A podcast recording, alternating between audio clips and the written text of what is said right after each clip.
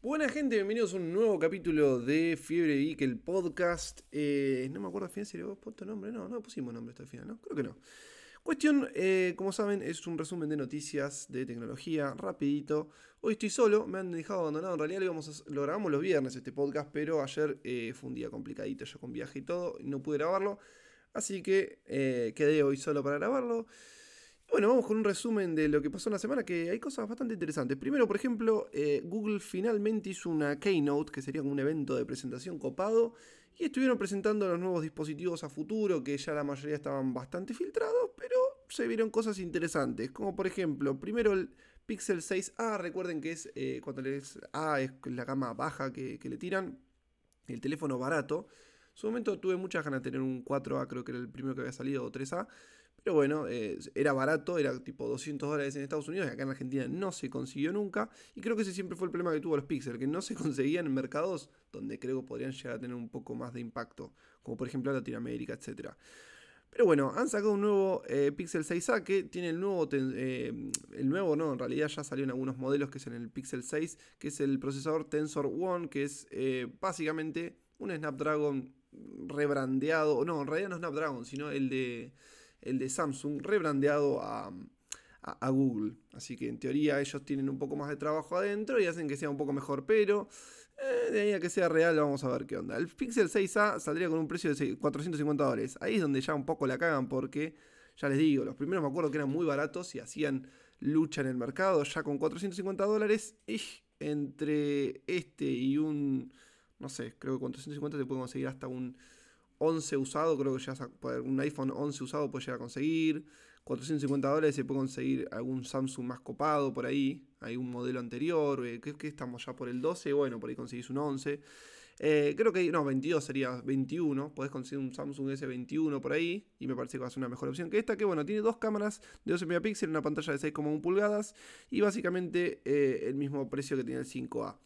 Vamos a ver cómo le va al nuevo Pixel 6a, pero después también presentaron el 7 y 7 Pro, lo cual no tiene mucho sentido, porque volvemos a lo mismo, o sea, ¿por qué le cambias el número? ¿Por qué no mantenés el número y sac- sacás una gama con 3 y listo? Un 7A, 7 y 7 Pro, o 7 Lite, 7 y 7 Pro, pero bueno, cosas de Google. Estos no van a salir hasta dentro de muchos meses, pero para que no los filtren por cualquier lado, Google lo mostró por adelantado. Tiene un nuevo diseño. No entiendo cómo puede ser que no, no puedan resolver el tema de las filtraciones Google.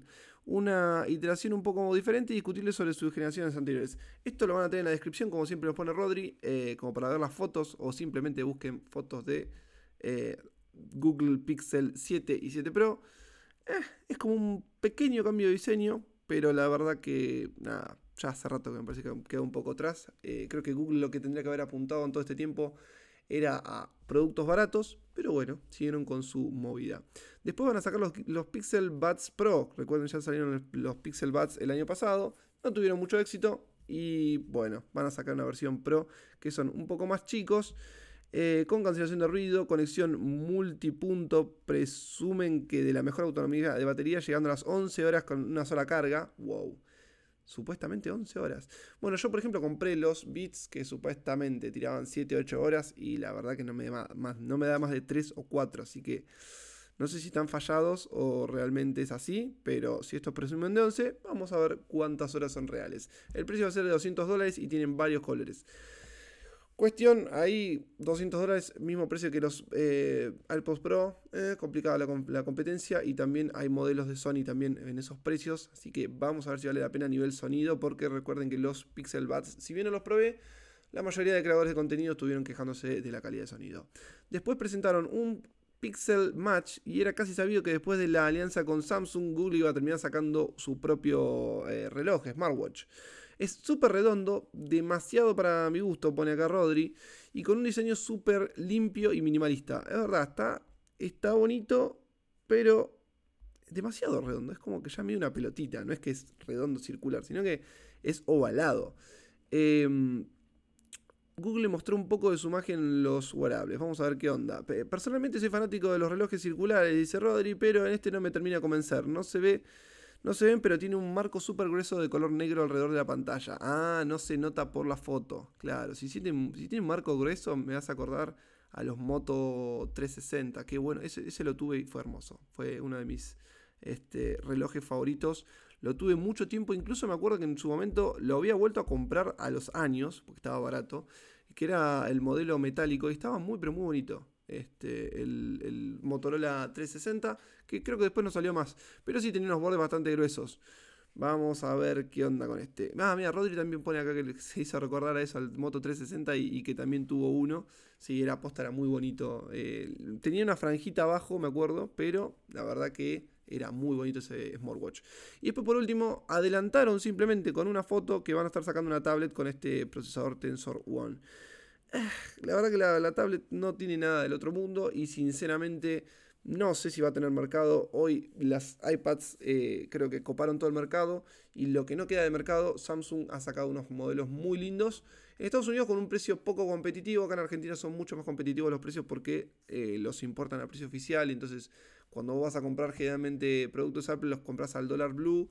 Y en cambio en Samsung tenés dólar oficial. Entonces eso hace que, sus productos se abaratezcan sería.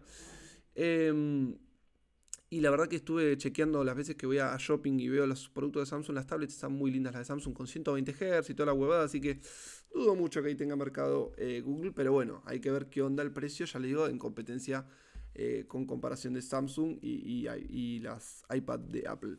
Hablando de Apple también eh, se viene el cambio, es que finalmente estarían sacando los próximos iPhone 14 con Type-C en el puerto de carga. Es decir, van a estar suplantando el puerto Lightning y vaya que sería ahora porque realmente me tiene podrido estar andar con los cables.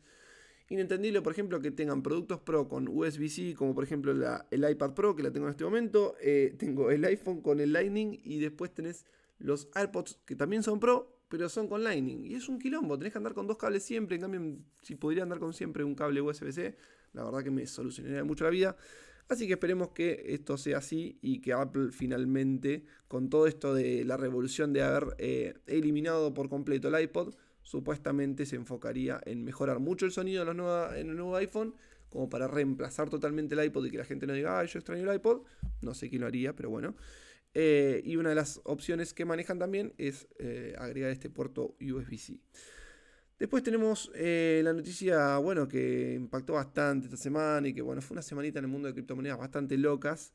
Y eh, la verdad que cuando hablamos de criptomonedas hablamos de Elon Musk, que estuvo a punto de comprar Twitter, supuestamente lo compró, ahora no sabe qué va a hacer y dice que em, no sabe que si lo va a hacer porque hay muchas cuentas falsas de spam y quiere saber el número concreto antes de comprar eh, la la, o sea, la empresa, lo cual hizo que las acciones bajen un 25%, también puede ser un movimiento de esos.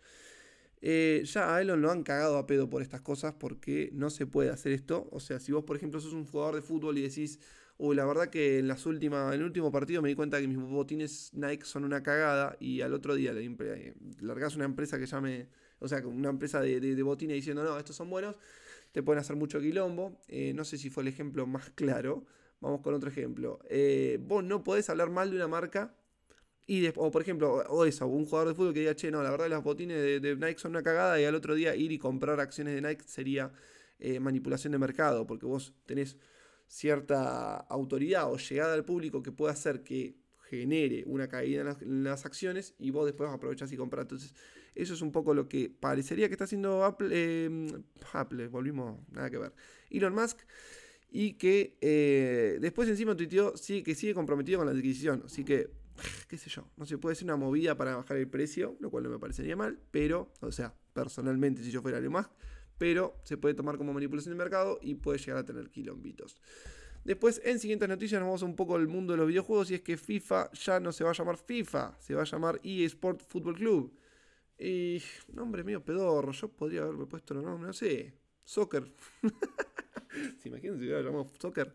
Eh, pero bueno, pasa que eh, acá no está escrito, pero yo me acuerdo que en su momento eh, ellos estaban pagando 200 millones de dólares, creo que por la marca, eSport a FIFA. Y FIFA dijo, ah, si estás, la estás juntando en palo con el FIFA, yo quiero más parte, así que ahora el costo del nombre va a ser de mil millones. Y ahí Sport dijo, chupame huevo, ni en pedo te pago mil millones por un nombrecito, nos vemos. Mm, Y de paso metí un sobrecito, un sorbocito de, café. Así que vamos a cambiar el nombre de FIFA, vamos a ver qué onda. En teoría, FIFA, eh, digamos, la federación se estaría aliando con 2K que, para alargar un propio juego. Movimiento estupidísimo. Y que a la larga me parece que o una de dos, o eSport va a terminar quedándose, eh, o sea, va a terminar siendo que el nombre eSport eh, Fútbol Club sería FC Em, se haga popular y que ya la gente empiece a nombrarlo así, lo cual va a ser muy difícil, pero bueno.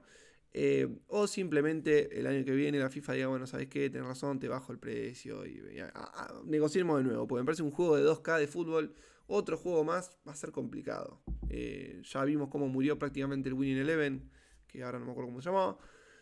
Eh, Pro Evolution Soccer, ahí está. El PES eh, murió creo que el año pasado, sacaron una versión que fue una cagada, que era una demo, que después iba a ser gratuito, los gráficos eran una película de terror básicamente, pueden ver las fotos eh, por ahí dando vueltas, pero bueno, en cuestión murió en un juego de fútbol, quedó como el único FIFA y la verdad va a ser muy difícil de destronarlo, salvo que hagan algo que sea muy divertido y, que sea algo, algo nuevo, como por ejemplo se podría decir que es un poco un juego de fútbol el Rocket League, ¿no? Pero bueno, em, después vamos a otro. Hijo de puta, puso. Vuelve las AFJP, puso Rodri. ¿Por qué? Porque eh, vamos a hablar un poquito de una nueva aplicación que se llama. ¿Cómo se llamaba? Our Time. Our Time, nuestro tiempo se llama. Y que es básicamente un Tinder para gente de más de 50 años. La aplicación ya cuenta con un millón y medio de, de, usuarios, mejor dicho. La verdad que es bastante interesante para gente que no quiere entrar en Tinder, porque claro, si por ejemplo mi vieja que está soltera, eh, separada, ¿no? Se separó de mi viejo, eh, o se separan, no sé cómo se dice cuando, cuando pasan esas cosas. Ah, em, se baja a Tinder y va a encontrar, claro, está lleno de pibitos. Le podés poner un rango de, fecha, ¿no? Pero es medio como carchangó, medio chongueo, ¿viste? Es medio boludo el Tinder. En cambio, alguna aplicación donde gente que quiera encontrar, no sé, alguien para compartir la segunda parte de su vida, le tiraba, le tiraba con cariño, una, una tercera parte de su vida final, eh, puedes descargarse la aplicación y bueno, ver de encontrar un compañero para el resto de su vida y tomar mates en la vereda viendo cómo se esconde el sol. Así que si tenés algún tía, alguna tía, algún tío separado, y bueno, recomendar que se baje Our Time, que es el Tinder para gente grande. Y finalmente nos quedamos con las recomendaciones, que como siempre Rodri pone la suya, yo me cuelgo. Eh, y la de esta semana de él es Milanote, que dice que si sos diseñador gráfico o estás en algún área de diseño y necesitas ordenar el quilombo que supone un proyecto, te recomiendo esta aplicación porque es una locura. Es gratuita en cualquier plataforma y realmente tiene un dashboard que es eh, brutal. Que es un dashboard, es básicamente una pizarra, ¿no? Entonces ahí organizas todo tu, trabajo de diseño. Y bueno, esta está enfocada a diseño. Y dice Rodri que está muy buena. Tiene paletas de colores, fotos, to-do-list, eh, sticky notes un montón de cosas que usa un diseñador y que realmente las tiene todas enfocadas para él eh, directamente en una sola herramienta. Porque si no, nosotros, por ejemplo, con Rodri venimos manejando eh, Notion. Ahora yo que estoy, bueno, no les puedo adelantar mucho, pero estoy usando Slack por otra cosa. La verdad que son muy enfocadas a trabajo a nivel organización de empresas, pero a nivel creativo. Entonces, si alguno es creativo acá, diseñador, fotógrafo, lo que sea, quiere una herramienta exclusiva para diseñadores, les recomendamos Mila Note, que yo me la tengo que descargar. Eh, la, había, la, había, probado la otra vez, pero no la vi, la vi mucho. La, la revisé un poco por arriba a ver si la chequeo un poco más. Gente, eso ha sido todo el resumen de la semana. Como pueden ver, estoy solo y el, el video va a ser, el, el, podcast va a ser bastante cortito. Pero bueno, les traje un lindo resumen de noticias de tecnología que, como saben, están en Fibre Geek.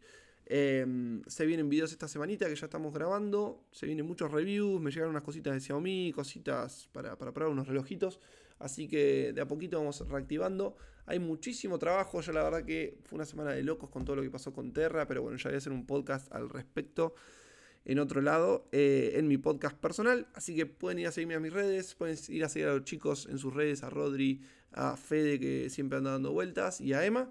Y bueno, nos vemos en el próximo podcast que seguramente esté acompañado y no nuevamente solo. Pero bueno, por lo menos hizo cortito, 14 minutitos, charlando un poquito sobre Google, Apple y algunas jugaditas más que salieron. Aunque fue una semana bastante tranquila. Gente, hasta la próxima.